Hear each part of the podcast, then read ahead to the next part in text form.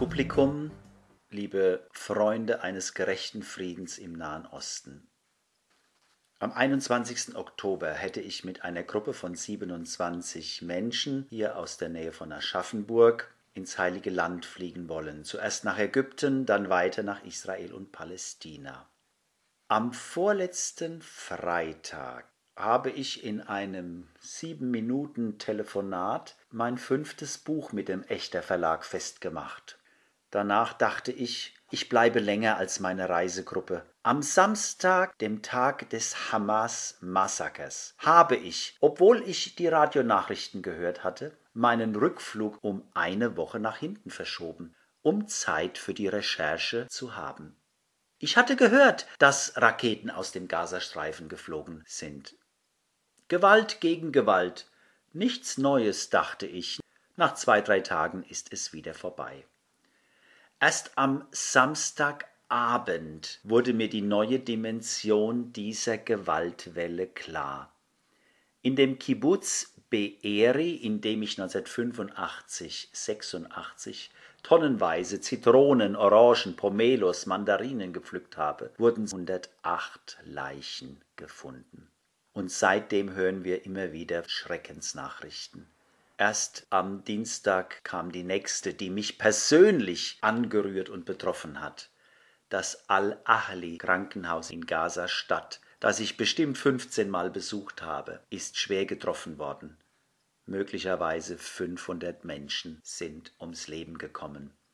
Wie oft habe ich mit der Direktorin des Krankenhauses gesprochen, einen Rundgang gemacht, zusammen gegessen, ebenso mit dem ärztlichen Leiter, mit dem Chef der Krankenwagenfahrer, der mich auch ab und zu mal irgendwo hingefahren hat. Ich bin sprachlos, fassungslos, entsetzt. Dieser Podcast soll einige Puzzleteile dieser bisher nicht gekannten Gewalt und Brutalität, ja Bestialität thematisieren und ich würde mich freuen, wenn Sie danach ein etwas klareres Bild dieser so verheerenden Lage haben.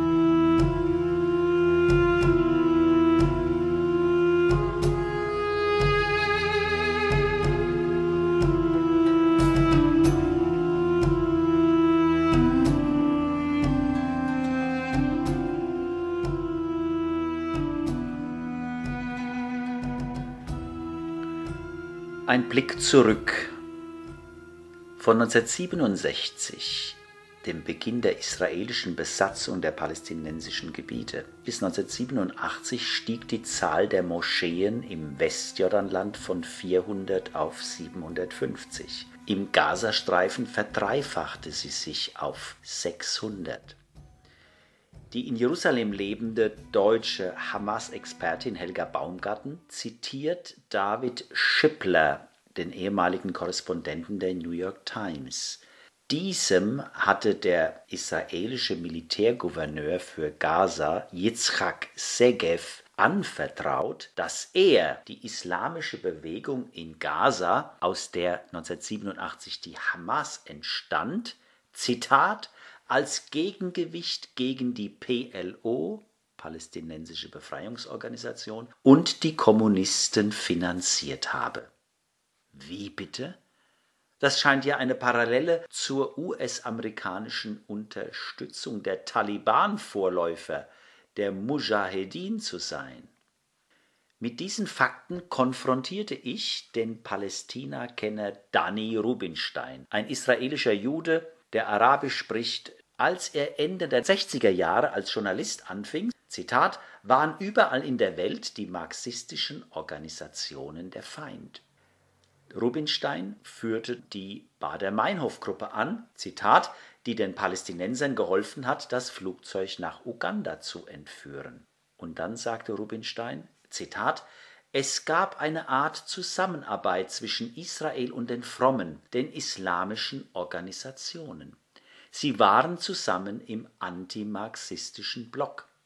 Vor diesem Hintergrund unterstützte Israel Nein, das ist das falsche Wort, meinte Rubinstein, es ebnete der islamischen Bewegung den Weg.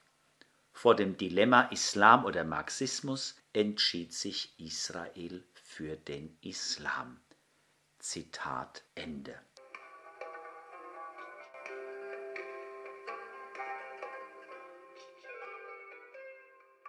Gershon Baskin, israelischer Friedensaktivist, den ich auch einmal interviewt habe, hat am 1. September dieses Jahres in der Times of Israel das Stück geschrieben Die Zukunft der Hamas.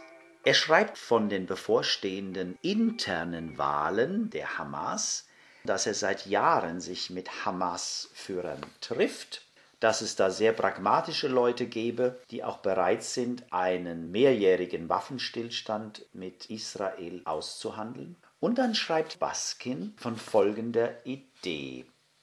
Ein fünfjähriger voller Waffenstillstand im Gazastreifen, im Westjordanland und in Ostjerusalem und als Gegenleistung Einfrieren israelischer Siedlungsaktivitäten, Aufhebung der Blockade und Abriegelung Gazas, zulassen, dass Menschen zwischen dem Westjordanland und dem Gazastreifen reisen können, waren ebenso, dass man palästinensische Wahlen im Westjordanland, in Gaza und in Ostjerusalem zulässt, dass man alle internen Kontrollpunkte Israels im Westjordanland räumt.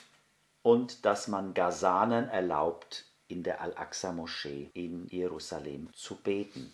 Dann schreibt Baskin am Ende seines Textes, wenn dann einer der beiden Kandidaten der internen Wahlen, ich nenne jetzt den Namen nicht, weil sie damit vielleicht nichts anfangen können, wenn er und andere Führer sich offen für einen langen Waffenstillstand mit Israel aussprechen würden, zu den Bedingungen, die ich angeführt habe, dann, so Gershon Baskin, Zitat, glaube ich, dass das die Türen für das öffnen würde, was in Gaza am meisten vermisst wird und fehlt. Hoffnung. Ende des Zitats.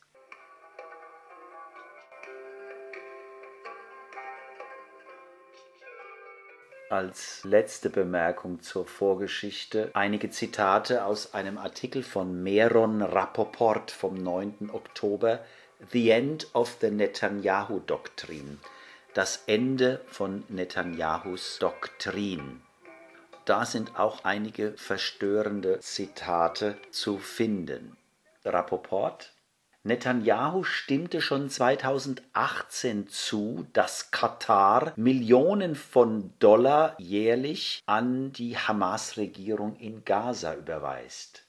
Dann wird die Politikerin Galit Distel Atbarian zitiert, die aktuell Informationsministerin ist und schon immer eine starke Netanyahu-Unterstützerin war. Wenn die Hamas zusammenbricht, könnte Abu Mazen Mahmoud Abbas den Gazastreifen kontrollieren. Und wenn er das tut, wird es mit Sicherheit Stimmen der Linken geben, die zu Verhandlungen ermutigen und sich für eine politische Lösung und einen palästinensischen Staat im Westjordanland aussprechen. Das ist der wirkliche Grund, warum Netanyahu die Hamas-Anführer nicht wegräumt.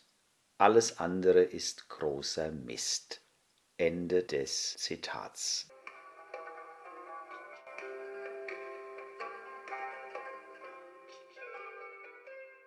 Stand Freitag, 20. Oktober 17 Uhr sind mindestens 1400 Israelis und ausländische Staatsangehörige getötet worden.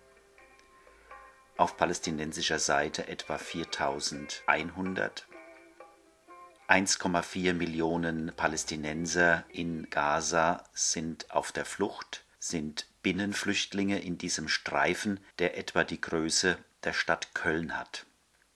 Von den 201 Geiseln der Hamas, darunter Soldaten und Zivilisten, sind jetzt zwei befreit worden. Gershon Baskin, von dem schon die Rede war, hat ein neues Stück geschrieben, The Day After Tomorrow. Er denkt schon weiter und knüpft schon Kontakte zu Israelis und Palästinensern, die vielleicht in einer Arbeitsgruppe nach dem Krieg sich daran machen könnten, für eine neue Realität im Nahen Osten zu arbeiten.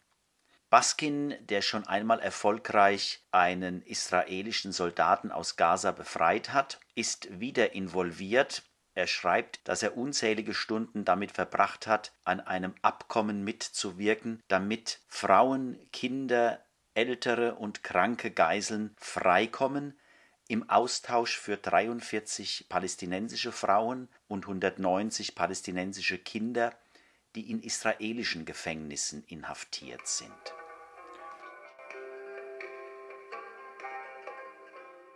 Es ist jetzt Samstag, 21. Oktober, Mittagszeit. In meinem eigens angelegten Postfach Hamas Massaker habe ich 376 E-Mails gespeichert. Manche enthalten zwei, drei oder vier Texte. Das heißt, ich habe um die 1000 Analysen, Stellungnahmen, Appelle, Presseerklärungen, Einladungen zu Webinaren oder Dringlichkeitswebinaren, Einladungen zu Vigil und Gebeten, Kommentare, Einladungen, diese oder jene Petition zu unterschreiben oder Spendenaufrufe. Sie kommen aus Israel selbst, aus Palästina, aus Deutschland oder den USA. Eine Flut an Worten. Ich sehe es als meine Aufgabe, auch einige Stimmen zu Wort kommen zu lassen, die man in der deutschen Medienlandschaft nicht oder nur mit der Lupe findet. Ich habe mir letzten Sonntag den Presseclub angesehen. Da saßen vier Männer und Frauen, einige mit Nahosterfahrung. Sie haben diskutiert und diskutiert. Es fiel kein einziges Mal das Wort Militärbesatzung oder Besatzung seit 1967. Man hat links und rechts an den Ursachen vorbeigeredet. Nun also die jüdische Stimme für gerechten Frieden in Nahost. Am 10. Oktober, drei Tage nach dem Massaker, veröffentlicht die jüdische Stimme diese Stellungnahme. Nach diesem Wochenende fällt es schwer, die richtigen Worte zu finden. Wir sind voller Trauer um die Toten, in Gedanken bei den Trauernden und Verletzten, voller Angst um Freundinnen und Verwandte in ganz Israel, Palästina. Wir sind auch wütend, wütend auf die Unterstützung des 75-jährigen israelischen Kolonialregimes und die Blockade des Gazastreifens, die zu diesen Ereignissen geführt hat. Nun ist eingetreten, wovor viele in unseren Reihen seit Jahren gewarnt haben. 16 Jahre Blockade, Mangel an sauberem Wasser, Strom, medizinischer Versorgung sowie regelmäßige Bombenangriffe haben Gaza zu einem Pulverfass gemacht. Gaza gilt laut UN seit 2020 als unbewohnbar. Was nun geschehen ist, glich einem Gefängnisausbruch, nachdem die Insassen zur lebenslangen Haft verurteilt wurden, nur weil sie PalästinenserInnen sind die israelische Regierung hat eine Kriegserklärung abgegeben, doch der Krieg gegen die palästinensische Bevölkerung dauert schon 75 Jahre. Vertreibung, Bombardements, Verhungern, Verdursten, Beschränkung von Essen, Strom, Wasser, das sind die Wurzeln der Gewalt. Viele in Deutschland zeigen sich gerade solidarisch mit Israel, mit einem Apartheidstaat, der eine rassistische Politik gegen das palästinensische Volk ausübt, die schon Zehntausende das Leben gekostet hat. Doch wer das Blutvergießen tatsächlich beenden möchte, muss sich für eine radikale Veränderung der bisherigen Politik einsetzen, damit alle Menschen in Freiheit leben können. Die deutsche Regierung hat seit Jahren keine Außenpolitik in Israel-Palästina. Die PalästinenserInnen werden in Deutschland systematisch entmenschlicht. Sie dürfen für ihre politischen Rechte und Aufforderungen nicht demonstrieren, ihre Geschichte, Identität oder Gefühle zeigen. Die deutsche Politik hat den gewaltlosen Widerstand in Form von BDS oder Demonstrationen immer wieder kriminalisiert und unterdrückt wir fordern die deutsche Regierung auf, ihr eigenes Grundgesetz zu respektieren, die Kriegsverbrechen und Menschenrechtsverletzungen Israels nicht mehr zu unterstützen, Meinungs- und Versammlungsfreiheit zu sichern und sich dafür einzusetzen, dass alle Menschen zwischen dem Mittelmeer und dem Jordan die gleichen Rechte bekommen Soweit die jüdische Stimme für gerechten Frieden in Nahost, die 2007 als Verein gegründet wurde.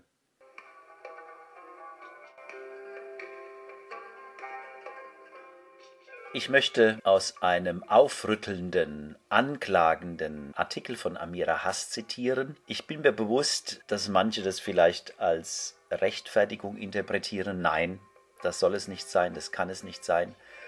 Für wieder andere kommt dieser Artikel vielleicht zu früh und man hat noch nicht das offene Ohr, das es wirklich braucht, um diese Botschaft auf sich wirken zu lassen. Trotzdem möchte ich einige Zeilen aus diesem Artikel vom 16. Oktober zitieren. Er ist erschienen in der linksliberalen Haaretz. Amira Hass habe ich einmal getroffen. Sie ist israelische Journalistin. Ihre Mutter hat das KZ Bergen-Belsen überlebt. Amira Hass hat zuerst einige Jahre unter Palästinensern in Gaza gelebt und lebt nun seit vielen Jahren unter Palästinensern in Ramallah. Der Artikel ist überschrieben Deutschland, du hast in deiner Verantwortung seit langem versagt. In diesem Artikel, den ich gerne auf Wunsch zuschicken kann, schreibt sie von den Vorfahren, den Überlebenden der deutschen Viehtransporte, und sie sagt weiter, ihr Deutschen habt schon seit langem eure Verantwortung verraten, also jene Verantwortung, die sich aus dem Holocaust ergibt, aus dem Mord an der Familie meiner Eltern sowie aus dem andauernden Leiden der Überlebenden. Und zwar habt ihr das verraten durch eure uneingeschränkte Unterstützung eines Staates Israel, der an seiner Besatzung festhält, kolonisiert, Menschen den Zugang zu Wasser verwehrt, Land stiehlt, zwei Millionen Palästinenser in Gaza in einem überfüllten Käfig einsperrt, eines Staates, der Häuser abreißt und ganze Gemeinden aus ihren Häusern vertreibt und der Siedlergewalt fördert. Und es heißt weiter, es mangelte nicht an Diplomaten und Mitarbeitern von Entwicklungshilfeorganisationen, die fortlaufend darüber berichtet haben, wie Hunderttausende Palästinenser unter Israels arroganter Besatzung sämtliche Hoffnung und Lebenssinn verloren haben. Palästinensische Menschenrechtsaktivisten haben noch und nöcher davor gewarnt, dass die Politik Israels eigentlich nur auf einen Ausbruch unvorstellbarer Proportionen hinauslaufen kann auch israelische und jüdische Antibesatzungsaktivisten haben gewarnt. Ja, die Warnungen waren auch meiner Meinung nach überdeutlich. Gerade in den letzten zwei bis drei Jahren haben mehrere namhafte, seriöse Menschenrechtsorganisationen das Urteil gefällt, Apartheid, Entrechtung, Diskriminierung, und zwar nach eingehender Untersuchung. Bezellem, israelisch, Al-Haq, palästinensisch, Human Rights Watch und Amnesty International, beide international tätig. Diese Berichte wurden entweder belächelt, als parteiisch kritisiert und schwer gegeißelt oder überhaupt nicht ernst genommen und ignoriert. Amira Hass, Mitte 60, hat die Hälfte ihres Lebens in Palästina gelebt. Auch sie, die sich gerade in den USA aufhält, verweist auf die Vorgeschichte und dann sagt sie, ihr fehlten die Worte. Ja, es gäbe sie in keinem Wörterbuch, um den Horror zu beschreiben, den jetzt ihre Freunde in Gaza durchmachten. The words that I need do not exist in our dictionaries to describe the horror that my friends in Gaza now go through. Dann spricht sie von ihrem Land, das sich rächen wolle und das nichts vom Leben in Gaza wüsste, nicht mal ein Detail. Selbst wenn das ihre Gesellschaft wüsste, wäre es ihr egal. That does not even know one detail, and, and even if it knew one detail about Gaza, it doesn't care because it just wants a revenge. Und dann sagt sie, For years, we people on the Israeli left have been warning about the brutalization. Seit Jahren warnen wir Linke vor der Brutalisierung, wenn alles so weiterläuft. Wir warnten, uh, dass man an einen Punkt kommen könnte, wo keine Umkehr mehr möglich ist. Ich dachte immer, die Warnungen würden gehört. Aber jetzt sind wir an diesem Punkt angekommen. Es ist entsetzlich mit anzusehen, dass die westliche Welt nicht einschreitet, um das zu stoppen. Wie kann man abseits stehen und nichts tun, um das schreckliche Abschlachten zu stoppen? How can they stand on the side and do nothing to stop this terrible slaughter? Dann spricht Amira Hass, die auch Bücher auf Deutsch veröffentlicht hat, voller Sorge, dass Israels Angriffe auch durch ihre Steuern mitfinanziert werden. Vielleicht, Zitat, sogar die Rakete, die möglicherweise einen meiner geliebten Freunde in Gaza tötet.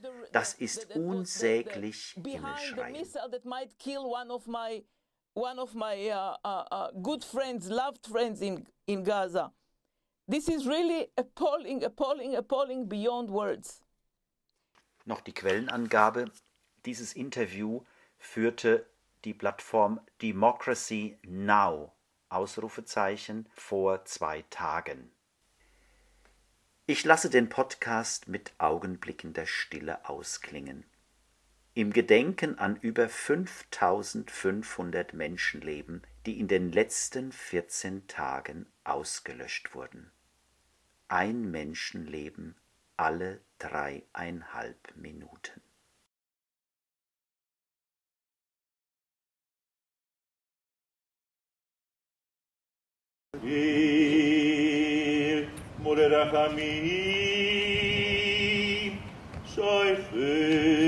Ich lasse diesen Podcast ausklingen mit dem traditionellen jüdischen Totengebet von einer Aufnahme einer Gedenkfeier in Wattenscheid 2010. Möge das Blutvergießen bald enden, hoffen und beten wir.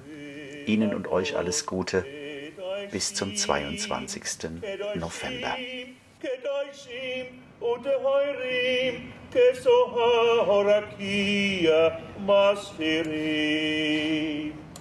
Es nische Mord, es nische Mord, es nische Mord, Achenu, ויותנו, בני ישראל, הקדושים, הקדושים, הקדושים, והקדושים כתובים שנהגו ושנחנקו ושנשרפו